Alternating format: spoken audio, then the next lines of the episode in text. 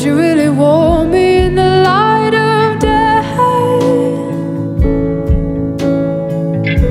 That very same man show flows right through my face.